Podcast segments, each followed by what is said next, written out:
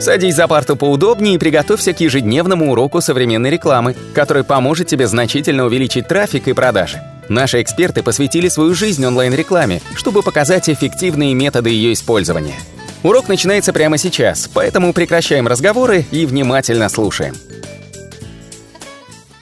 Всем привет! Это наш 34-й подкаст – и мы сегодня поговорим по очень интересную тему, как правильно писать тексты, которые будут ранжироваться. И я даже более того скажу, у меня не всегда это получается, я не гуру в написании текстов, которые ранжируются, но сейчас мы подобьем все за и против, как, почему у меня не получилось написать текст, который ранжируется, и одновременно, почему у меня получается. Меня зовут Николай Шмычков. И меня зовут Анатолий Улитовский. И мы сегодня поговорим про больную тему всех копирайтеров, как писать тексты, которые будут ранжироваться. В первую очередь мы немножко затронем, конечно, кто такие копирайтеры. Копирайтеры это люди, которые пишут текст под заказ. То есть они пишут текст, который обычно заказали владельцы сайтов. Даже иногда спрашиваются, я иногда делаю текст задания для написания статьи в блог, клиент мне говорит, а типа, это копирайтеру отдавать? Я говорю, не всегда, я говорю, у вас что, нет своего профессионального, собственно, автора для блога? И они обычно говорят, нет. Это первая причина, по которой обычно не получается написать статью, которая будет ранжироваться. Это отсутствие автора. Вторая причина, по которой обычно, когда пишется статья, и она может проваливаться, это просто неумение правильно начинать статью. Почему? Потому что статья в первом блоке, вот первый блок чтения, она должна отвечать на 80% трафиковых ключевых слов одновременно и интриговать читать дальше.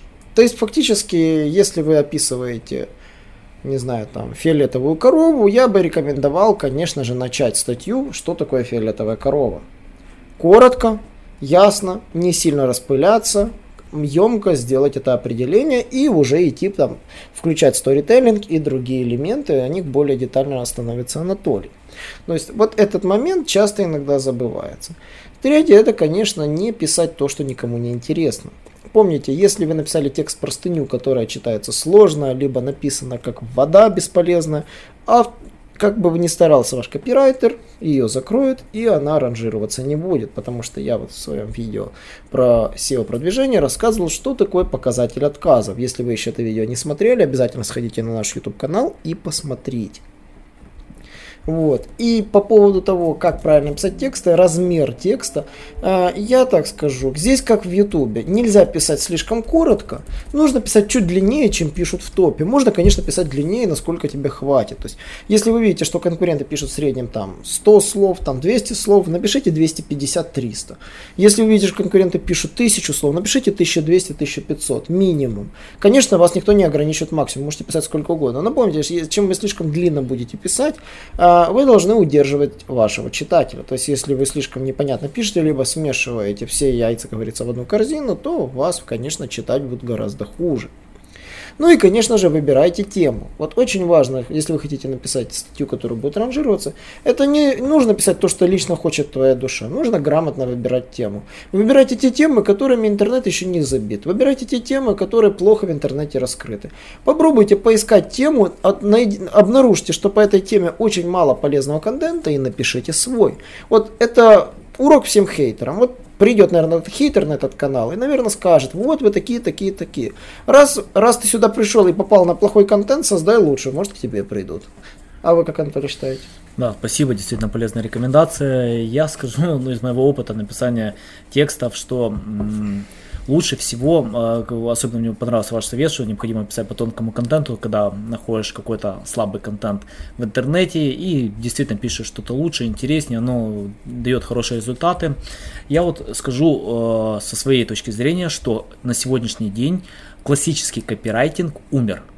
А, если брать просто профессию копирайтера, это умерло. Сегодня нет профессии копирайтера. Сегодня копирайтеров вообще нету. Ни, э, ни один копирайтер вам не даст результатов. Сегодня копирайтеры не умеют писать тексты. Если вы хотите похоронить свой проект, сотрудничайте с копирайтерами. Сегодня работает только профессия журналист и профессионал. Журналист это кто? Это тот человек, который раскроет что-то новое. Вы знаете, вот чем отличается журналист от копирайтера? Это человек, который изучает, создает какой-то материал, которого нигде нету. Он его выкладывает, он его показывает, и действительно это людям интересно прочитать. потому что там выложено что-то новое.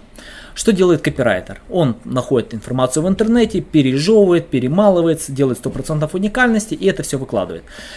И этот текст поисковик не читает, он изучает хорошо поведенческие факторы, потому что э, что обычно делает копирайтер? Он открывает топ-10 сайтов э, и пережевывает материал оттуда. И что это получается? Это все равно, что копия iPhone. К примеру, вот вы хотите поехать в какую-то другую страну. Что вы делаете? Вы читаете ревью, да, вот э, людей, которые побывали в этой стране. А вы представляете теперь, что вы будете спрашивать не мнение людей, которые побывали в какой-то другой стране или в каком-то другом отеле, а будете спрашивать людей, которые слышали, что происходило в этом отеле и, или что было в этой стране. Вы понимаете, что это будет не из первых рук. Это качество низкое. Вы такое не будете читать. Вот представьте просто, э, что делает копирайтер. Вот, к примеру, вы читали книгу э, Жуан Роллинг э, «Гарри Поттер», только копию, реплику какого-то другого автора. Или возьмите там «Любовь к жизни» Джека Лондона. Вы вообще читали копию этой книги? Вообще, даже у нас понятия такого нету, прочитать копию из книги известного автора. Потому что вы никогда в жизни это читать не будете. Вы это уже читали, вы это знаете. Вы копию читать не будете априори. Что делает копирайтер? Почему появилась эта профессия? Когда рынок не был занят, копирайтеры действительно создавали много текстов для поисковых систем. Сегодня копирайтеры – это люди, которые пережевывают материал, они пишут на все темы. Вы просто спросите копирайтера, вот с которым вы хотите сотрудничать, на какие темы он пишет. Если он скажет, что я пишу про потерю веса, что я пишу про автомобили и могу рассказать про продвижение сайтов, он уже сразу убегать от этого копирайтера, он не напишет вам один нормальный текст. К примеру, мы маркетологи, мы пишем про маркетинг. Я про маркетинг могу написать множество хорошего, полезного материала. Вы мне скажите написать про машины, я вам напишу полную чушь, потому что я не понимаю машины. Я не ремонтирую машины, я ими не увлекаюсь. Понимаете, э, сегодня важно, чтобы тексты писали специалисты, те, кто знает хорошо тему. Это должны быть профессионалы своей профессии. Либо это должны быть журналисты, которые э, тратят время на изучение материала, на поиск, на создание какого-то интересного материала. Если журналист придет к редактору и скажет, вот смотрите, вот я нашел материал, а это какая-то, какой-то копирайтинг какой-то другой статьи или какого-то другого издания, вы думаете, его редактор одобрит? Да никогда в жизни. Поймите, что э, как поисковик изучает поведенческий фактор. Он смотрит, э, э, как пользователи сайта да, относятся к вашей статье. Мы, вот, к примеру, из своего опыта я писал статью э, про SEO. Я написал полностью этапы продвижения сайтов от А до Я. Вы знаете, что я сделал? Я в этой статье использовал все, что есть в интернете. То есть множество материала, да, там качественно был написан материал, там интересный был написан материал, но он уже есть, он уже есть везде.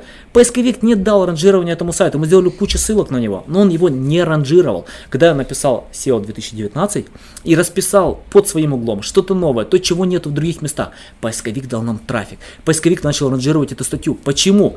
Потому что он изучает поведение поведенческий фактор. У него есть инструменты проверить, как пользователь относится непосредственно к этим статьям, к, этим, к этому тексту. Поэтому моя вам рекомендация. Если вы хотите сотрудничать с копирайтером, лучше всего найти блогеров, которые пишут об этой тематике. А, сконтактируйте с ними. Да, это будет дороже. Это будет дороже, чем на ETXT на множество биржах. Это будет в 3-4 раза дороже. Но качество будет в 10 раз выше. Вот это будет полезный текст, действительно, который будет давать результаты. Но это все на сегодня. Подписывайтесь на наши аудиоподкасты, пишите комментарии, задавайте нам множество вопросов. Мы обязательно дадим вопросы на все эти ответы. И до новых встреч! Наш урок закончился, а у тебя есть домашнее задание – применить полученные рекомендации для получения трафика и достижения успеха, о котором ты, несомненно, мечтал. Не забывай подписываться на наши аудиоподкасты и оценивать уроки. Также пиши комментарии и задавай множество вопросов, на которые ты обязательно получишь ответы. Увидимся в классе завтра с новыми современными рекомендациями.